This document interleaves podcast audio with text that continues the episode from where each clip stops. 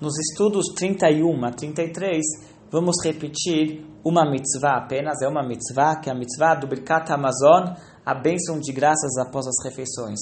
Como são alguns dias sobre esse assunto, eu vou expandir um pouco mais sobre o conceito de brachot, bênçãos. Mas vamos começar com a mitzvah, que é o Birkat Amazon. O Birkat Amazon é uma brachá, que é uma obrigação da Torá, que quando nós comemos e ficamos satisfeitos, devemos abençoar a Deus. Essa brachá só se faz sobre o pão, quando comemos pão. Pão é a base da alimentação, a base do sustento. E, e quando comemos pão e ficamos satisfeitos, então temos a obrigação de agradecer a Deus. Está escrito na Torá que devemos agradecer a Deus pela comida e pela terra.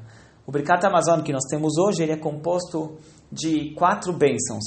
A primeira foi escrita por Moshe Rabbeinu, Moisés, quando o povo judeu começou a comer o maná, que era aquela, aquele, aquele alimento milagroso que caía do céu, Moshe instituiu então a primeira brachá de louvor a Deus. Assim, é, para ser recitada depois do, do, do alimento. Depois que o povo judeu entrou em Israel, já guiados por Yehoshua, Josué, que foi o sucessor de Moshe, e eles agora tinham a terra, então eles começaram a agradecer pela terra de Israel. Então foi acrescentada a segunda brachá do Birkat Amazon, que foi escrita por Yehoshua.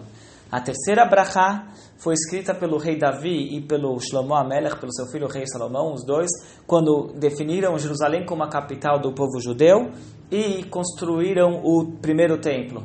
E daí se acrescentou uma bênção sobre Jerusalém. Essas são as três brachot originais do Birkat Amazon.